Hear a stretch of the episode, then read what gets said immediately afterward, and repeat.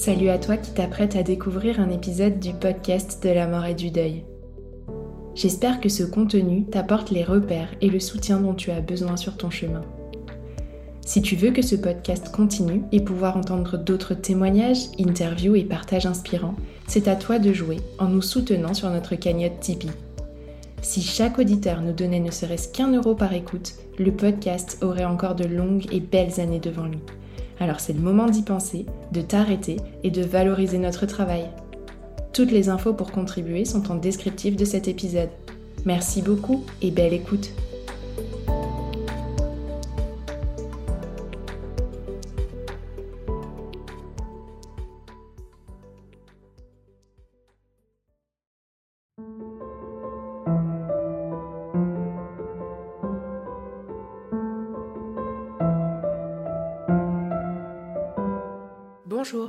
Bienvenue dans ce nouvel épisode du podcast de la mort.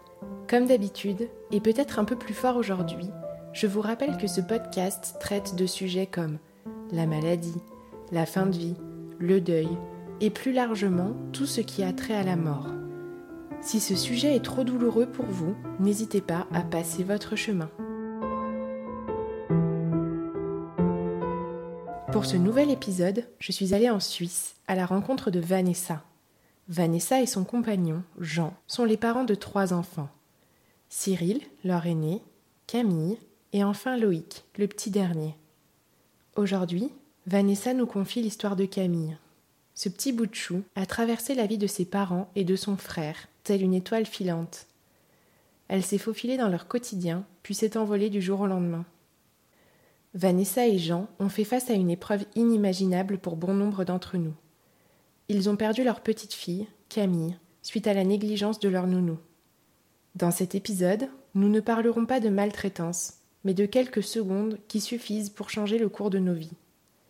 Et oui, il suffit parfois de quelques instants d'inattention pour que le destin de tant de personnes bascule.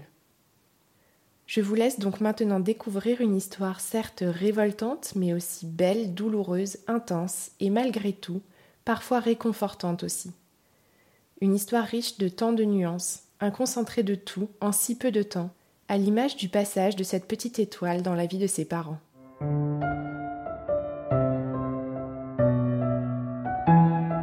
Salut Vanessa Salut Tiffany Je suis ravie de te retrouver aujourd'hui pour enregistrer cet épisode.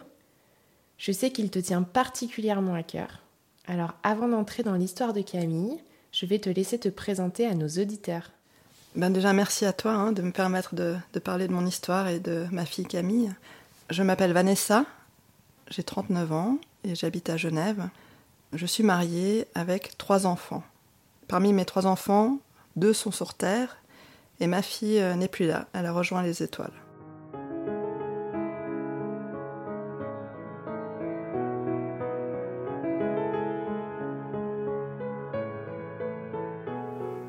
Avec Jean, mon mari, euh, on a d'abord eu Cyril en 2014.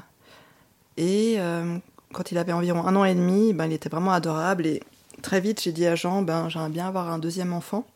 Lui, c'est vrai qu'il était plutôt pour attendre un peu plus et que nos enfants aient trois ans d'écart. Mais voilà, moi j'avais très envie d'avoir un autre enfant et je suis tombée enceinte très vite. Et ben, c'était Camille. Donc j'ai de la chance parce que à chaque fois qu'on a, voulu avoir un enfant, ben, moi je suis, je suis toujours tombée enceinte très facilement. Donc ça a été le cas pour Camille.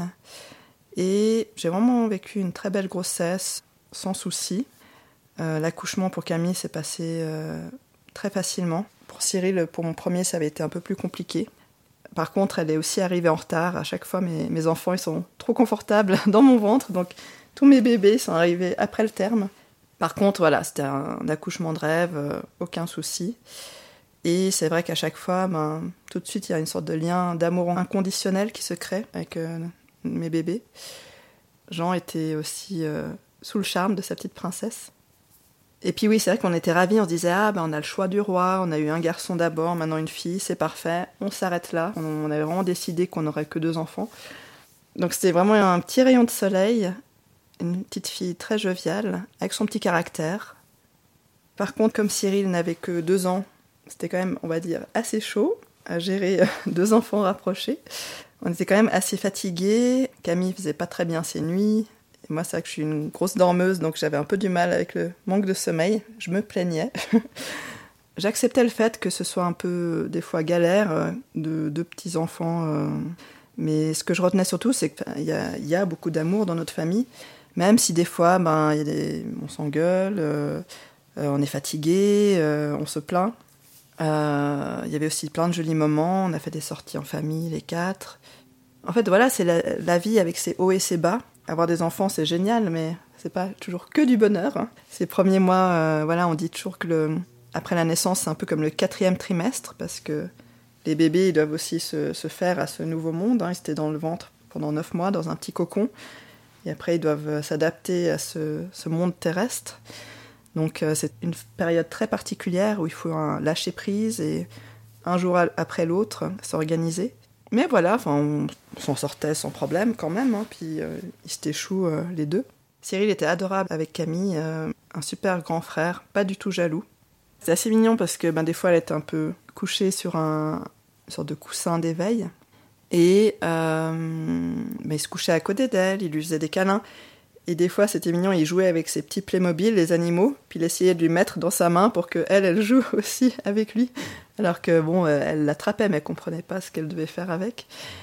Ah non, il était vraiment adorable, il lui faisait des bisous. euh, puis elle, elle était vraiment aussi en admiration devant son grand frère. Quand il, était dans la pièce, elle le suivait du regard. Voilà, vraiment une, euh, un lien super, euh, super chou entre les deux. Camille, contrairement à Cyril, elle était très. Elle voulait toujours être euh, contre moi, les premiers mois, même jusqu'à six mois. Donc les siestes, elle faisait beaucoup dans l'écharpe de portage, ce que j'avais pas du tout fait pour, pour Cyril. Donc c'est vrai que j'ai vraiment eu ce lien particulier avec elle, où elle était vraiment collée contre moi, sa tête contre mon cœur. Et ça, j'ai adoré vraiment ce lien vraiment un peu animal avec ton, ton petit bébé qui est collé à toi. Donc ça, j'ai vraiment bien profité avec elle, ce que j'avais pas du tout fait avec Cyril, parce que lui, euh, l'écharpe, c'était- pas trop son truc. Par contre, elle, elle avait vraiment ce besoin de, de contact, d'être collée à moi. Je disais toujours, c'était mon bébé koala. Ouais, c'est tellement touchant, en fait. C'est voilà, ton bébé qui, qui a une entière confiance en toi, qui se laisse aller euh, contre toi.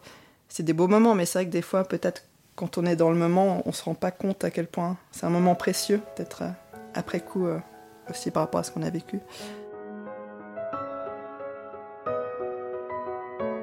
J'avais un congé euh, maternité de, de 4 mois. Donc je suis restée avec elle les 5 premiers mois, je crois, parce que j'ai pu prolonger un petit peu mon congé maternité. Cyril était à la crèche et Camille devait avoir une place en crèche.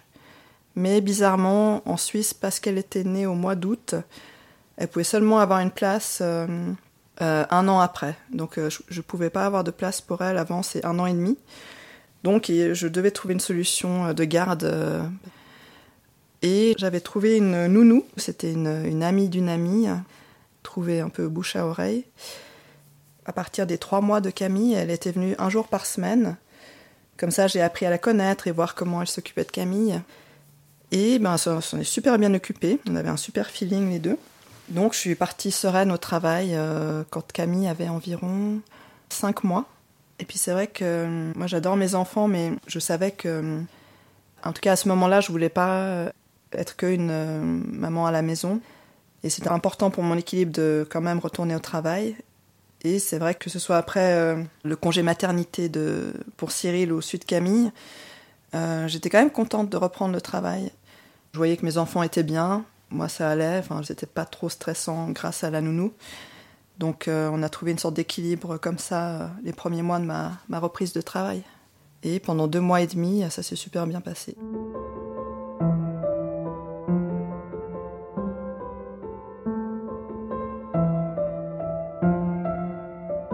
Donc tout allait super bien avec cette nounou. Ça faisait depuis deux mois et demi que j'avais repris le travail. Et euh, bah, j'étais au travail un mercredi. Et puis tout d'un coup mon téléphone sonne vers une heure. C'était l'heure du lunch. Et puis là c'est un voisin qui me dit que Camille a eu un grave accident, qu'ils étaient en train de la réanimer et puis qu'il y avait un hélicoptère euh, des HUG qui, était en train d'arriver et qu'il fallait que je, je vienne me rendre tout de suite euh, aux urgences pédiatriques. Donc là, c'est vraiment l'appel. euh, Il y a un avant et un après cet appel, quoi. Donc là, le, choc. Sur le moment, le voisin qui, qui m'a appelé, il n'arrive pas vraiment à m'expliquer ce qui s'est passé exactement. Sauf que Camille a été en arrêt respiratoire pendant un petit moment. Et ça, il n'arrive pas non plus à me dire combien de temps. Donc, bah, on raccroche. Euh, j'appelle Jean tout de suite pour le prévenir. Et j'ai une collègue euh, qui m'amène aux urgences pédiatriques. Alors là, c'est vrai qu'il y, a toutes les, pensées qui s'en mêlent, mais comme je ne sais pas exactement ce, qui s'est passé et combien de temps elle a été en, arrêt respiratoire, je suis quand même beaucoup dans, l'espoir de me dire que ça va quand même aller. Donc bah, très paniquée, mais, en même temps, bah, j'y crois que ça va aller. Donc on se retrouve avec Jean aux urgences pédiatriques. Et là, euh, il appelle euh, ses parents pour euh, s'occuper de Cyril. Puis moi, j'ai aussi appelé mes parents de mon côté pour, pour qu'ils nous aident aussi avec Cyril. Donc là, j'en apprends un peu plus. Là, j'apprends qu'en fait, c'est vrai que j'avais demandé à la nounou des fois de donner un bain à Camille, mais normalement, elle lui donnait pas le bain le mercredi. Et donc, j'apprends que ce jour-là, elle lui a donné un bain. Elle était au téléphone avec une amie en train d'organiser un, anniversaire pour son conjoint. Et voilà, je ne saurais jamais vraiment exactement ce qui s'est passé, mais un moment, durant cet appel téléphonique, elle est d'abord dans la salle de bain avec Camille qui est à côté d'elle dans la baignoire, dans son siège de bain. Ça, c'est son amie qui est au bout du fil qui, qui explique ça. Et tout d'un coup, elle sort de la salle de bain, prise dans sa conversation, j'imagine, parce qu'elle nous a jamais vraiment avoué ce qui s'est passé. Elle sort de la salle de bain, je ne sais pas pourquoi, et son, son amie dit qu'elle l'entend marcher dans les escaliers ou quelque chose comme ça. Jusqu'à ce qu'à un moment donné, tout d'un coup, elle entend euh, Manounou crier parce qu'elle est retournée à la salle de bain et elle a trouvé Camille qui était noyée.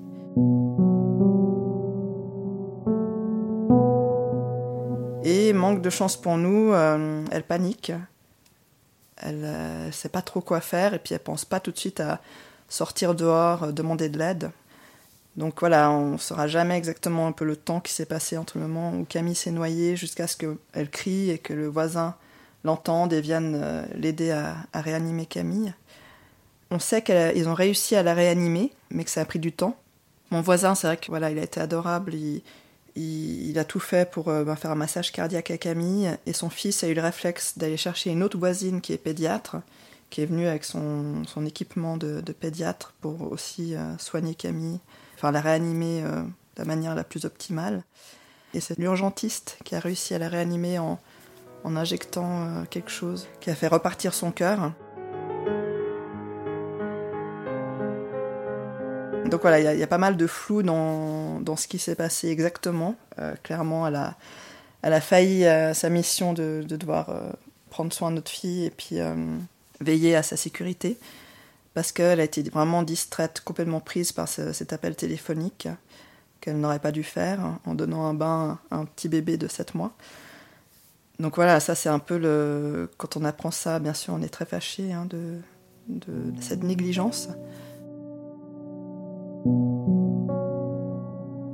Donc là, bah, Camille, elle arrive tout d'un coup aux soins intensifs. Et quand même assez vite. Euh, bon, voilà, ils sont très occupés, ils sont dans l'urgence, ils lui mettent plein de tubes, euh, des sondes, des, plein de choses. Et assez vite, quand même, les médecins nous disent qu'ils sont très inquiets parce que, voilà, à cause de la noyade, ses poumons sont abîmés. Ils sont pas sûrs qu'elle va passer la nuit et ils sont très inquiets pour les dommages euh, potentiels qui ont été faits à son, cerveau par le manque d'oxygène. On a toujours cet inconnu, on ne sait pas exactement combien de temps elle a été en, arrêt respiratoire. Donc là, on garde quand même espoir en se disant bah, peut-être c'est quand même moins que ce qu'ils pensent. Donc il y a cette première nuit euh, qui passe où on fait une nuit blanche en imaginant le pire. Et Camille euh, réussit quand même à, passer sa première nuit. On essaie quand même de dormir un peu, une heure par-ci, une heure par-là. Donc on s'alterne. Et ben, le lendemain, voilà, on voit qu'elle a passé la première nuit et ils ont décidé de planifier une IRM d'urgence parce qu'en fait, ils sont persuadés qu'elle a des gros dégâts et puis qu'il y aura des œdèmes. Normalement, en fait, la procédure, c'est que pour l'IRM, ils doivent attendre 48 euh, heures avant de la faire parce que on voit pas réellement les vrais dommages euh, si on fait trop tôt en fait une, une IRM. Ça, je l'ai appris euh, après. Et en fait, donc ils font cette IRM d'urgence. On a le rendez-vous après l'IRM avec les médecins. Et là, en fait, ils sont surpris en bien parce que pour le moment, à ce moment-là, Camille n'a pas beaucoup de, séquelles au cerveau. Mais ils nous répètent bien, ben voilà, c'est pas la vraie IRM, il faut attendre celle euh, dans 48 heures, parce que là, on verra vraiment les, dommages définitifs euh, liés au, manque d'oxygène. Mais voilà, on reste sur le, sentiment que les médecins ont l'air d'être surpris, que pour le moment ça va. Et bien sûr, quand on est parent, qu'on a un petit bébé de 7 mois, ben, on a envie d'y croire en fait. On va garder l'espoir en se disant, ben non, euh, ça va le faire, euh, c'est une guerrière, elle va leur montrer qu'elle va s'en sortir. Et c'est vrai qu'après, il y a un peu les montagnes russes aux soins intensifs, parce qu'on y reste quand même en tout cinq jours. Au début, ça va, elle est stable. Ils l'ont mis en sous morphine pour qu'elle se repose au maximum, pour qu'il y ait le moins de séquelles possible suite à la noyade. Et je crois que c'est au bout du troisième ou quatrième jour, même si la première IRM était assez positive, les infirmières me disent que ce qui fait foi finalement, c'est les réactions cliniques de la personne. Et là, Camille, euh, par rapport aux tests qu'ils lui font, je crois que c'est avec euh, une lampe de poche, il regarde la réaction de son iris, euh, des choses comme ça. Donc là, il y a ça qui est une infirmière tout d'un coup qui me dit quelque chose d'un peu négatif, que j'aime pas du tout entendre, j'ai pas envie d'y croire. Et dans la nuit du. la troisième nuit, en fait, euh, elle commence à faire des convulsions. Donc quand euh, quelqu'un fait des convulsions, ça, montre vraiment qu'il y a des, gros dommages au cerveau. Quoi. Et là, en fait, l'IRM qu'ils avaient prévu, je crois, pour peut-être 24 heures plus tard, finalement, il l'avance. Et donc ils font cette IRM, après on a un rendez-vous avec les médecins. Avant le, rendez-vous, on voit qu'ils placent Camille dans une autre chambre, isolée. Et là, mon mari commence à pleurer. Lui, il comprend que ça veut sûrement dire que voilà, c'est, c'est fichu, euh, il n'y a plus d'espoir. Moi, j'ai toujours envie d'y croire, même si au fond de moi, c'est ça que j'étais assez, assez forte pendant tous ces jours. Je restais positive, je la prenais dans mes bras, je lui racontais des histoires. Je voulais pas lui montrer que voilà, je voulais être forte pour elle avant quelques heures avant qu'ils nous disent que voilà qu'il n'y a plus d'espoir. Tout d'un coup, il y a mon corps qui lâche, je commence à pleurer. Mais dans ma tête, je me dis non, non, ça, va aller, ça va aller, mais je suis dans, dans, le déni, je pense. Et ben voilà, il y a cette réunion qui arrive.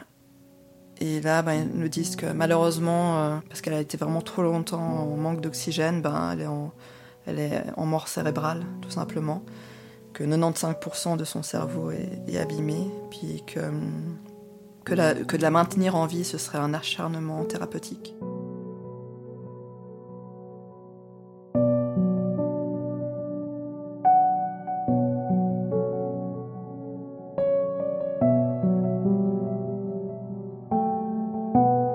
Ça, avec Jean, c'était dès le départ, on avait dit qu'on n'était vraiment pas pour euh, l'acharnement thérapeutique. Donc, heureusement, on avait le même point de vue. Donc voilà, là, on est, on est tous, il y a, mes beaux-parents, il y a ma meilleure amie, la marraine de Camille, enfin, on est plusieurs à ce rendez-vous avec les, les médecins, puis là, il y a un peu tout le monde qui s'effondre, c'est fini, quoi, on peut plus rien faire. Et là, c'est vraiment dur parce que hum, on a tout le temps pour décider quand on va débrancher Camille, parce que finalement, ce qui la maintient en vie, c'est que elle est branchée avec plein de, plein de sondes qui l'aident à, à respirer, à, elle est nourrie, etc.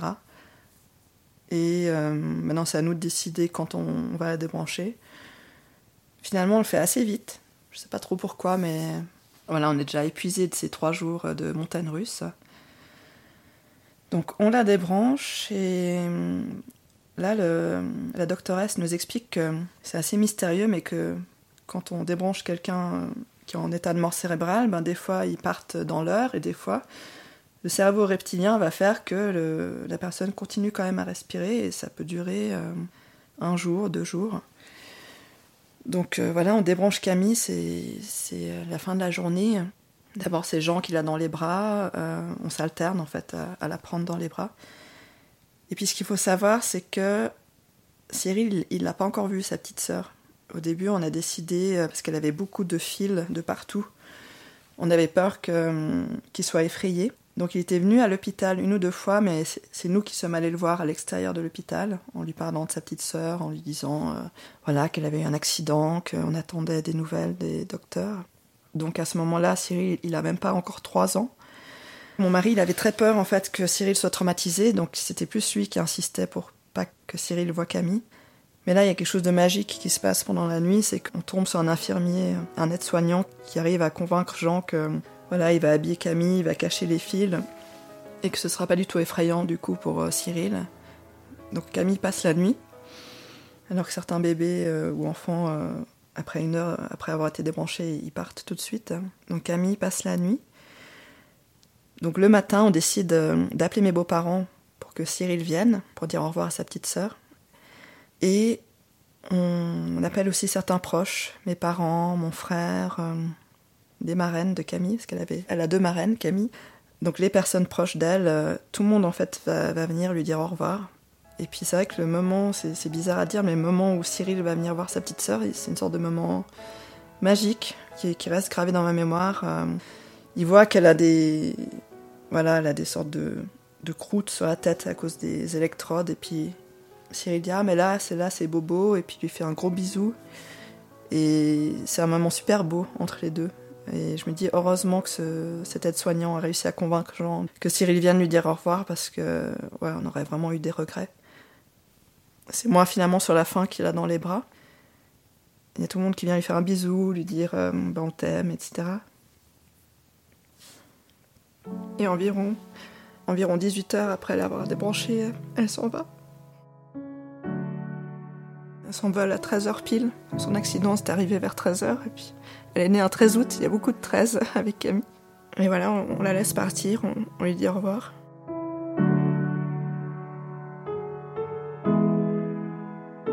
Et là, c'est vrai que c'était un peu dur parce que Jean et moi, on n'est pas croyants, et puis ils avaient proposé de faire venir un aumônier. Et puis on trouvait que c'était trop connoté religieux, donc on a dit non.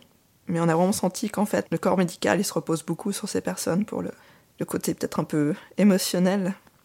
Donc c'est vrai que c'était un peu dur là quand, euh, quand Camille est partie. Euh, il nous donne une petite brochure qui parle des associations, etc. Mais on sent qu'ils sont un peu démunis aussi.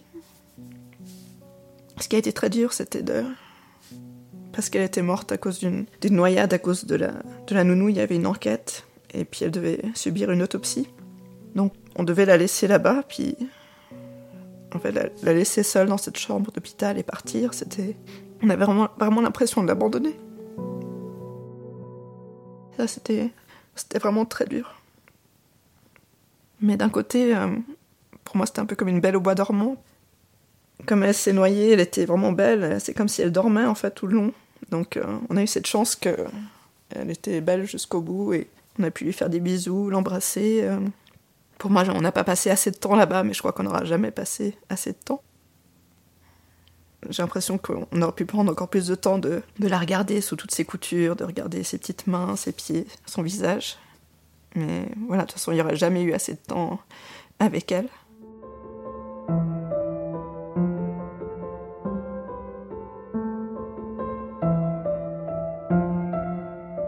On a décidé d'incinérer Camille. Donc on a fait une cérémonie en deux temps pour elle. La première cérémonie, c'était euh, au cimetière Saint-Georges, où on était vraiment en petit comité. Il n'y avait même pas Cyril, je crois. Et là, c'était le dernier moment pour la voir, parce qu'elle avait été dans son petit cercueil. Comme tout le monde était venu lui dire au revoir, en fait, le jour où elle est décédée. Le, jour de la, petite cérémonie euh, au cimetière, avec, avec son cercueil, en fait, c'est seulement Jean et moi qui l'avons vu avant qu'il ferme le cercueil. Parce que là, c'était quand même, euh, je crois, cinq jours après son décès. Autant quand elle venait de s'envoler, euh, voilà, elle était toute belle comme, comme si elle dormait. Là, c'était très bizarre parce qu'on sentait que c'était plus elle. C'était comme une sorte de poupée de cire, une coquille vide. C'était très perturbant à voir. En fait, ma Camille, pour moi, n'était plus là. Pour moi, elle n'était pas dans ce cercueil. C'était son enveloppe. Comme un papillon qui laisse sa chrysalide derrière voilà, c'était un peu bizarre d'avoir comme ça. On a fermé le cercueil et puis on a fait une petite cérémonie avec juste les, vraiment les plus proches. On était 15 ou 20. Et ben après, elle a été incinérée. Et moi, je suis partie très vite de, cette petite salle. C'était vraiment une toute petite salle. Je me sentais un peu claustrophobe dedans. Et j'ai dit à tout le monde, mais Camille n'est plus là, elle n'est pas là-dedans. Puis je suis sortie. Il faut savoir qu'elle est. L'accident a eu lieu hein, le 22 mars, premier jour du printemps, et elle est décédée le 27 mars. Et ben voilà, c'était le printemps, il y avait cette sorte d'énergie un peu de, du renouveau, de. Je sais pas, je, trouvais vraiment quelque chose de très réconfortant dans la nature. Et pour moi, quand j'étais à l'extérieur, dans le parc, en train d'écouter le chant des oiseaux, et voilà, je sentais plus là avec moi que dans cette petite salle, dans ce petit euh, cercueil avec cette euh, enveloppe vide. C'était vraiment de l'ordre du. Au niveau de mon ressenti, quoi. C'était pas au niveau de la tête, c'était au niveau du cœur. Pour moi, elle était plus là, quoi. Et on voulait organiser une cérémonie d'adieu pour Camille euh, au cimetière de notre petit village. Et pour faire le faire-part de, décès et convier les gens, on avait besoin de, se mettre d'accord sur une date. Et puis on était allé voir les pompes funèbres qui s'occupaient de Camille. Et il nous avait dit bah, Je préfère vous dire telle date, parce que sinon, si je vous dis avant mais qu'elle n'est pas prête, ben, je veux pas que vous vous réjouissiez pour rien. Enfin, il avait utilisé un mot comme si euh, ah, je me réjouis de récupérer ces cendres un jour avant. Enfin, c'était hyper maladroit la manière dont, euh, il avait dit ça. Euh, on avait presque un fou rire avec Jean en sortant, tellement c'était maladroit ce qu'il ce nous avait dit.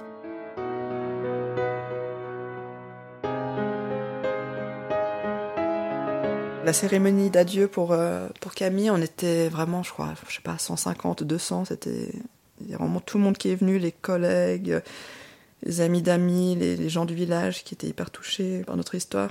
Quelques jours avant, j'étais partie. Euh, il y a un petit bois que j'adore dans mon village, ça s'appelle le bois de pin. Et c'est là où j'ai écrit la, ma lettre pour Camille. Et puis, euh, j'ai vraiment été inspirée. J'ai l'impression que c'est elle qui m'a un peu soufflé les, mots. Et c'est vrai que lors de, cette cérémonie d'adieu, Jean était effondré, il pleurait. Et moi, je sais pas si j'étais dans le déni ou dans le, choc. Ou... Mais c'est vrai que j'ai tenu et puis j'ai réussi à lire mon texte. Camille, notre fille adorée et chérie, notre princesse. Papa et moi avons tellement de choses à te dire, et en même temps, tout ce que nous allons te dire, tu le sais déjà. Tout d'abord, nous souhaitons te dire pardon de ne pas avoir pu te protéger de ce terrible accident ni te sauver. Malheureusement, il nous est impossible de remonter le temps, si seulement. Parlons plutôt de ces sept mois de vie heureuse passés ensemble. Même si cela n'a pas toujours été tout rose, et que parfois tu nous as même un peu cassé les pieds, tu étais et es une petite fille joviale, rigolote, curieuse, au regard espiègle. Bref, une super petite sœur pour Cyril, qui t'adore plus que tout. Nous étions la famille Pingu, comme Cyril aime le dire. Tu étais notre petit rayon de soleil qui illuminait notre vie. Puis il y a eu l'accident. Papa, maman, la famille, les amis, l'entourage, tout le monde réuni ici avons tout donné, que ce soit par nos pensées ou nos prières, Chacun à sa manière a tout fait en son pouvoir afin qu'un miracle se produise. Malheureusement, malgré ta ténacité et ta volonté de vivre, il en a été décidé autrement, et nous nous sommes résignés à te laisser partir paisiblement. Finalement, tout cet amour s'est transformé en une petite, que dis-je, une immense bulle d'amour, pour te protéger, t'entourer et te transporter vers le ciel et les étoiles tout en douceur. Notre petit rayon de soleil est maintenant devenu une belle étoile, et quand on y pense, le Soleil ou une étoile, c'est pareil, mais observé à une distance différente. Tu es devenue une belle étoile qui veille sur nous et qui brille dans le ciel ainsi que dans nos cœurs. Papa et moi te sentons tout autour de nous, sereine, paisible et heureuse. Nous sommes dans la saison de la renaissance après l'hiver. Les fleurs et les arbres bourgeonnent, les oiseaux chantent, tout revit ici et la vie continue. Cela nous donne un peu de baume au cœur et de l'espoir. L'espoir fait vivre.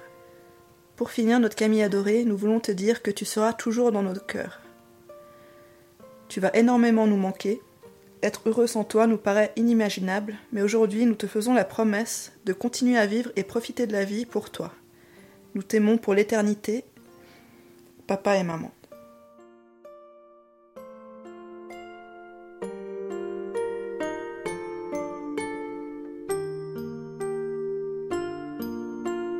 C'était vraiment important pour moi de, lui rendre hommage.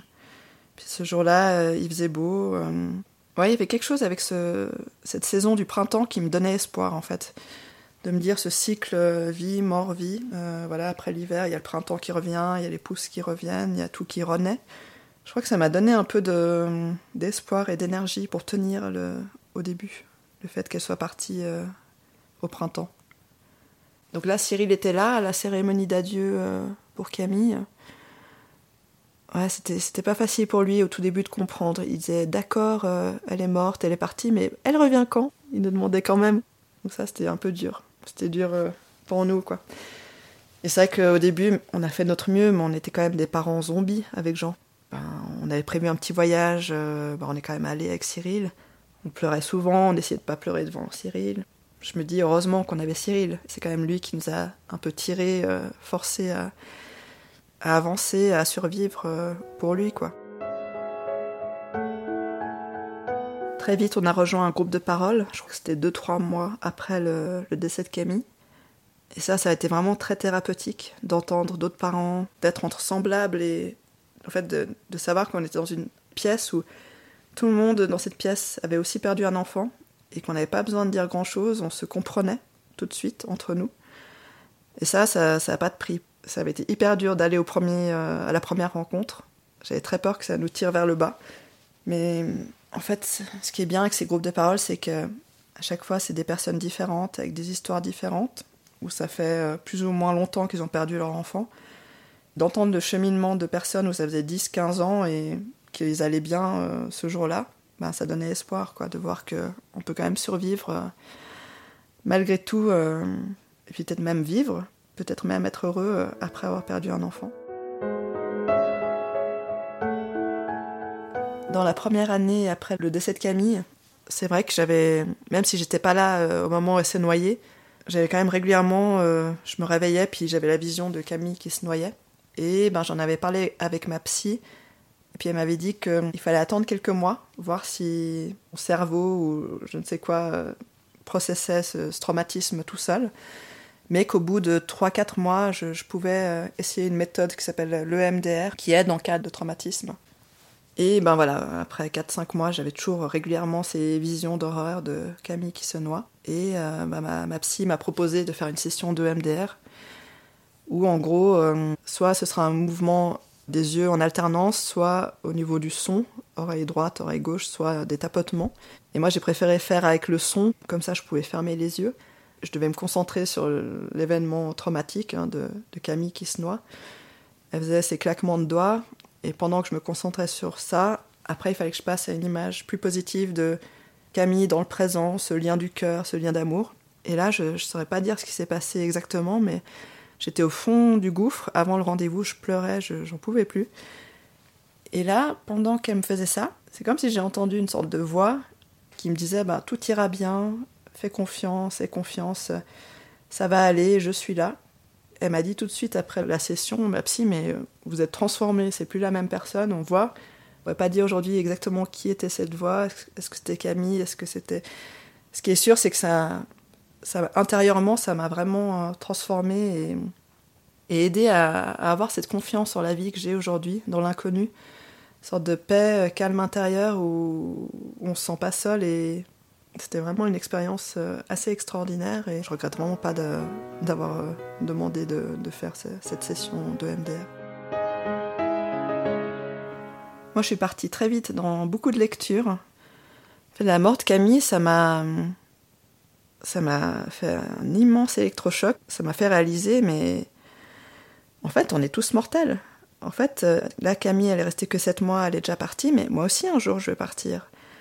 Et finalement, euh, on vivait un peu avec des œillères, avant, un peu en mode métro, boulot, dodo. Moi, je m'étais toujours dit, ah, on sera pour toujours les quatre ensemble avec Camille, mais voilà, même si elle n'était pas partie, la vie, euh, il y a tout qui change, il n'y a rien de constant. Et elle m'a fait vraiment réaliser, en fait, l'impermanence des choses. Et donc je suis partie beaucoup dans des lectures un peu euh, philosophiques, spirituelles, pour comprendre un peu euh, bah, le sens de la vie, qu'est-ce qu'on fait ici, qu'est-ce qui se passe quand on meurt, c'est quoi la conscience? Euh. Camille m'a vraiment fait me poser les questions essentielles, en fait, finalement, que j'avais toujours mis de côté avant, parce que trop, trop prise par ma vie, mon quotidien. Et puis je trouvais bizarre, parce que je voyais que Jean, lui, était plus dans la colère, dans la procédure. Je me disais, mais est-ce que c'est normal que je m'intéresse à tout ça? Donc Jean et moi, on avait quand même une, on, voyait une psy de couple, puis aussi une psy en, individuel. Et puis justement, après six mois, j'ai demandé à ma psy, mais est-ce que c'est normal si, euh, voilà, tout d'un coup, je m'intéresse à tous ces sujets, je lis ces livres, qu'est-ce que vous en pensez? Là, ma, ma psy, elle me dit, euh, bah, vous savez, moi, j'ai eu un grand accident avec une fracture ouverte et euh, je me suis évanouie. Et j'ai vécu une expérience où je suis sortie de mon corps et j'ai vu une amie à moi décéder. Donc voilà, moi j'étais en train de m'intéresser à ces phénomènes de état de mort imminente, de personnes qui meurent presque et qui reviennent à la vie. Et de voir que ma psy bah voilà, a vécu ça aussi, et puis me valide finalement que je suis pas folle de m'intéresser à tous ces sujets, ça m'a rassurée. Clairement pour moi, l'énergie qui nous habite, après on peut l'appeler l'âme, on peut l'appeler euh, notre vrai euh, soi, enfin il y, a mille manières de, de l'appeler, mais je suis persuadée que ce qui nous anime, ce qui fait qu'on est vivant, quitte notre corps au moment de la mort, qu'après, voilà, il reste l'enveloppe. Et ça, c'est vraiment, euh, cette réalisation, c'est vraiment euh, grâce à Camille et, par son, décès. Et là, il y a, eu euh, une sorte de dualité, une ambivalence, en fait. En fait, par ce, cœur brisé de maman, cette brisure, il y a une sorte de dualité parce que oui, j'ai le cœur brisé, j'ai perdu mon enfant, mais en même temps, ce cœur brisé, en fait, c'est comme un cœur ouvert qui m'a permis de, comprendre plus en profondeur ce que c'est la vie, qu'en fait, on est, voilà, on n'est pas que des, êtres de chair et de sang, qu'il y a sûrement plus que ce qu'on voit avec les yeux. Et ça, c'est cette ouverture, c'est par cette brisure finalement. Des fois, je vois ma petite Camille comme, euh, voilà, c'est mon bébé, ma fille, euh, elle manquera pour toujours. Euh. Mais en même temps, je la vois un peu comme un, petit Bouddha qui est venu un petit moment, nous donner plein d'amour. Et elle m'a appris des, énormes leçons de sagesse, que qu'il faut profiter de la vie euh, tant qu'on y est. On ne sait pas de quoi sera fait le lendemain. Et, et de réaliser ça, en fait, qu'on n'est pas éternel et qu'un jour on sera plus sur cette terre, ben, peut-être que du coup on va, on va quand même mieux profiter, plus profiter des petits euh, moments de bonheur, en réalisant ben, on a cette chance d'être là, et profitons tant qu'on y est.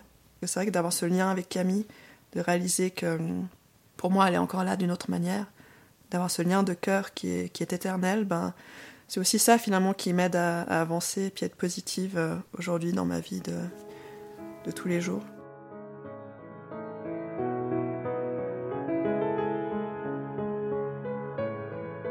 C'est vrai qu'un de mes moteurs, c'est, même si c'est pas toujours facile à mettre en place, c'est me dire que ben, Camille, euh, elle est là d'une autre manière et si elle est là et qu'elle nous voit, elle voudrait pas nous voir tristes et renfermés sur nous-mêmes, à pas profiter de la vie. Donc euh, j'ai vraiment envie au maximum de réussir à quand même être heureuse. c'est ça qu'elle voudrait pour nous, qu'on soit heureux. Et dans cette approche-là, j'ai vraiment senti, euh, quand ça faisait six mois qu'elle était décédée, qu'elle voudrait qu'on agrandisse la famille et que Cyril ait un autre petit frère ou petite sœur. Et j'en parlais à Jean et et lui, il me disait, bah oui, moi je suis d'accord, mais il avait peur que, voilà, qu'elle pense qu'on veuille la remplacer, ou voilà, il avait un peu ce sentiment. Et moi, pas du tout. Je, me, je lui disais, mais pour moi, c'est ce que Camille souhaiterait pour, pour nous. Elle nous aime, elle aime son grand frère, et elle veut pas que son, son grand frère grandisse euh, enfant unique. Enfin, voilà. C'est ce que je ressentais. Et c'est vrai que euh, quand tu as perdu un enfant, tu lâches l'ego, tu lâches prise sur pas mal de choses, et tu t'ouvres à d'autres choses. Et ben, une amie d'une amie sur Genève était allée voir une médium. C'était une personne de confiance. Je me suis dit, ben, pourquoi pas aller voir cette médium? Ça mange pas de pain, ça peut pas me faire de mal. Et quand je suis allée voir cette médium, euh, c'était bluffant en fait. À la fin de la session, euh, ça m'avait fait l'effet de 10 sessions de psy, enfin ça m'avait fait un bien fou. Déjà, c'était fou. Elle, me disait que Camille était venue la déranger le jour d'avant parce qu'elle avait vraiment un message hyper important à faire passer. Et je voyais que la médium était hyper gênée à me transmettre le message. Elle me disait, ben, est-ce que vous avez un projet de, vie? Puis ben, je lui ai partagé qu'avec Jean, on venait d'avoir ce débat, qu'on voulait avoir un autre enfant et que moi je le sentais, que c'est ce qu'elle voudrait pour nous. Et puis elle disait, ben, c'est exactement ça qu'elle est venue me dire. Je savais pas comment vous le dire, comment dire ça à une maman qui vient de perdre son enfant, faut faire un autre enfant. Et c'était tellement en, en lien avec ce que je ressentais. Et puis voilà, j'y crois complètement qu'il y a Camille euh, existe d'une autre manière. Et là, ça a vraiment validé ça, quoi. C'était, c'était exactement ce que la conversation qu'on avait avec Jean et ce que je ressentais dans mon cœur, quoi, ce qu'elle me disait. Après le rendez-vous chez, la médium, on a assez vite décidé ben, voilà, d'essayer d'avoir un autre enfant. Je suis tombée enceinte, mais je sais pas, je n'arrivais pas à me réjouir, j'étais pas très contente. Et je sentais qu'il y avait un truc qui jouait pas, et finalement j'ai fait une fausse couche, mais très rapide. J'étais enceinte de deux semaines ou trois semaines. Et c'est fou parce que je, sentais au fond de moi que, je sais pas, ça allait pas le faire. Donc voilà, j'étais un peu triste, me dire, bon voilà, j'ai perdu ma fille, là j'ai une fausse couche. Bon, au moins c'était naturel, ça arrivait vite. Et droit derrière, en fait, il y a ce, ce, petit Loïc. Je suis tombée enceinte juste après cette fausse couche. Et avec le recul, je vois ça plus que. Comme Camille, bah, je l'avais portée, puis bah, elle est morte. C'est comme s'il fallait quelque chose qui se passe entre Loïc et, Camille dans mon corps. C'est comme ça que je, je, le vois après coup. Donc quand je suis tombée enceinte de Loïc, ça faisait moins d'un an que Camille était décédée. Et donc j'étais enceinte de Loïc pour les un an de la date anniversaire de son décès. Et j'arrive pas à dire si c'est Loïc ou le printemps ou je ne sais quoi, mais j'ai réussi à très bien vivre cette première euh, date anniversaire. J'étais pas dans la tristesse, j'étais vraiment dans la gratitude de bah, merci Camille, tout ce que tu nous as apporté. Ouais, c'est comme si j'arrivais à sentir ce petit rayon de soleil qui arrivait euh, après l'orage. On les appelle souvent les bébés arc-en-ciel, parce que bah, l'arc-en-ciel, c'est quand il y a le soleil et la pluie, un mélange des deux. Et c'est vrai que pendant cette grossesse, ben, j'étais ravie de pouvoir accueillir un autre bébé. Voyez vraiment encore plus la magie de voilà cette nouvelle vie qui se crée. Mais en même temps, ben, des fois, je pleurais à cause de Camille. C'était quand même assez tôt. Hein. Ça faisait moins d'un an que Camille était décédée quand je suis tombée enceinte. Et je me suis toujours dit, ben, en fait, il n'y a jamais un bon moment pour avoir un autre enfant après avoir euh, perdu un enfant. Et je parlais, je parlais beaucoup à Loïc. Je lui disais, ben là, je pleure, c'est pas à cause de toi. Et il est né et c'était un vrai rayon de soleil. Je vois qu'il a, il a porté zéro traumatisme de, du fait que voilà, j'étais quand même en, deuil hein, quand euh, je suis tombée enceinte de, lui. Puis aujourd'hui, c'est un tel rayon de soleil, euh, j'ai l'impression que je devais le rencontrer, ce, petit Loïc. Je peux pas m'imaginer ma vie sans lui. Et ce qui est bizarre, c'est que si Camille n'avait pas eu cet accident, si elle était toujours là avec nous, ben, on n'aurait pas eu d'autres enfants et je l'aurais pas rencontré. Donc c'est c'est un peu ce côté cadeau de la vie, euh, malgré tout.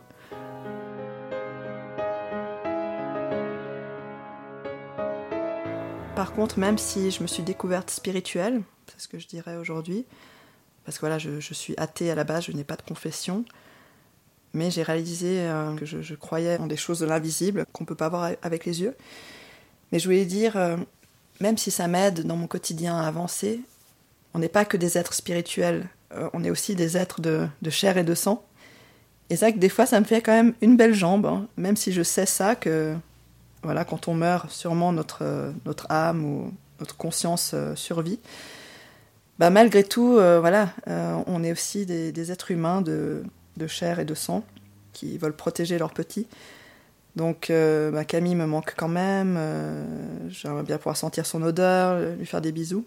Donc voilà, c'était juste pour dire que même si j'ai pu, grâce à Camille, découvrir cette partie spirituelle de moi, ben ça fait pas tout non plus. Euh, qu'il y a des jours euh, où ça va pas non plus, euh, où elle me manque. Mais voilà, on va dire que c'est. Je suis plus du tout dans la survie, je suis vraiment dans la vie aujourd'hui. Et quand même, grâce à cette ouverture du, cœur et de l'esprit, par cette brisure, par ce cœur brisé de maman.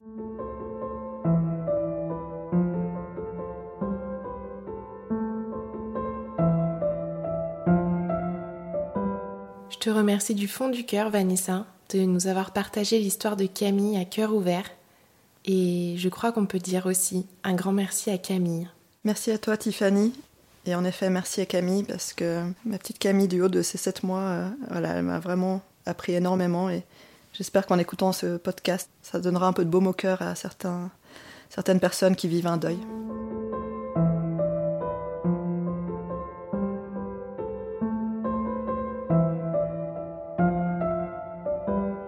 Avant de clôturer cet épisode, Vanessa avait à cœur de vous partager quelques mots du livre qu'elle a écrit pour Camille. Ce livre, rédigé sous forme de conte, s'intitule Camille dans les étoiles. Un jour de printemps, comme les autres, Alors que personne ne s'y attendait, Camille eut un grave accident. Jean et Vanessa passèrent plusieurs jours à l'hôpital à la veillée. Les médecins et les proches de Camille firent tout ce qu'ils pouvaient pour qu'un miracle se produise.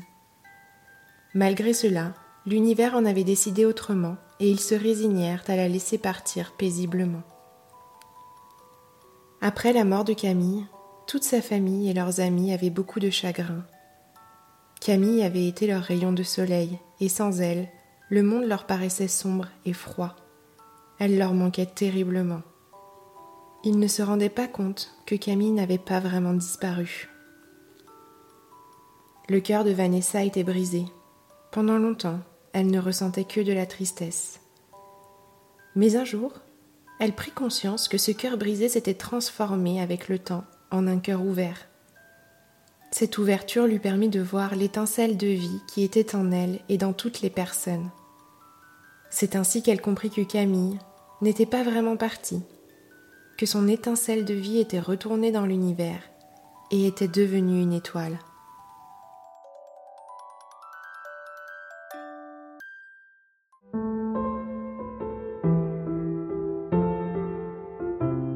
Vous venez d'écouter le cinquième épisode du podcast de la mort. J'ai beaucoup de respect et de tendresse pour Vanessa, Jean, Cyril et le petit Loïc pour cette petite tribu qui se construit sur terre et au ciel, comme le dit si bien leur maman. J'espère que l'histoire de Camille aura su vous toucher sans trop vous bouleverser et que vous y trouverez, comme dans chaque épisode, une petite graine d'espoir. Je vous remercie encore une fois d'être de plus en plus nombreux à écouter ce podcast et à le partager. Je vous rappelle que vous pouvez soutenir le podcast de la mort en faisant un don sur mon site web www.lepodcastdelamortoutattaché.fr pour me permettre de financer le matériel, le forfait mensuel d'hébergement du podcast et celui du site web. Vous pouvez aussi suivre le podcast et interagir avec moi sur les réseaux sociaux, Facebook, Instagram et TikTok. Et enfin, vous pouvez laisser une note et un commentaire sur toutes les plateformes le permettant pour mettre en avant le podcast de la mort. Après cette belle dose d'émotion, je vous dis à bientôt pour un nouvel épisode.